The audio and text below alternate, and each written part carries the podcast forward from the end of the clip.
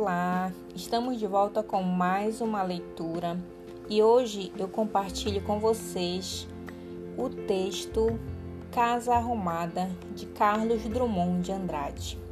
Eu me deparei com ele pela internet esses dias e fiquei com vontade de fazer a leitura e compartilhar com vocês. Vamos lá? Casa Arrumada é assim um lugar organizado, limpo, com espaço livre para circulação e uma boa entrada de luz. Mas casa, para mim, tem que ser casa e não centro cirúrgico, um cenário de novela. Tem gente que gasta muito tempo limpando, esterilizando, ajeitando os móveis, afofando as almofadas. Não, eu prefiro viver numa casa onde eu bato o olho e percebo logo: aqui tem vida. Casa com vida para mim é aquela em que os livros saem das prateleiras e os enfeites brincam de trocar de lugar.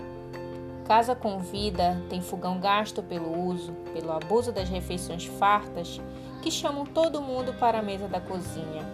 Sofá sem mancha, tapete sem fio puxado, mesa sem marca de copo.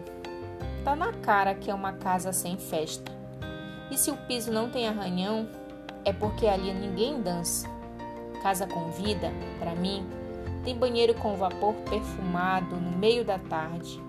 Tem gaveta de entulho, daquelas que a gente guarda barbante. Passaporte e vela de aniversário. Tudo junto. Casa com vida é aquela em que a gente entra e se sente bem-vinda.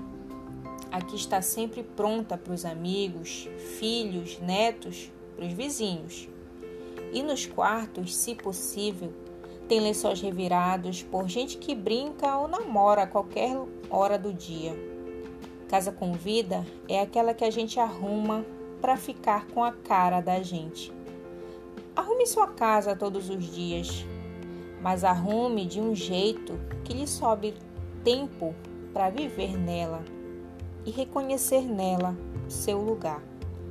Carlos Drummond de Andrade esse texto é muito interessante e essa primeira parte que ele diz para que a gente não perca tempo limpando, esterilizando tudo, nas atuais no atual cenário não dá, né? Nós temos que limpar tudo que chega da rua, esterilizar, porque estamos ainda no meio da pandemia mas da gente ver a importância de uma casa com vida, né? Que às vezes a gente se mata arrumando, deixando tudo em ordem e esquece de viver dentro daquele ambiente. E ele acaba virando um ambiente sem vida, sem lembranças, sem companhias.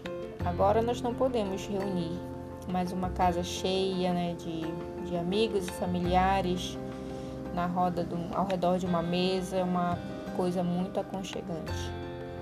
E é isso, espero que vocês tenham gostado da nossa leitura de hoje. Até a próxima e um abraço.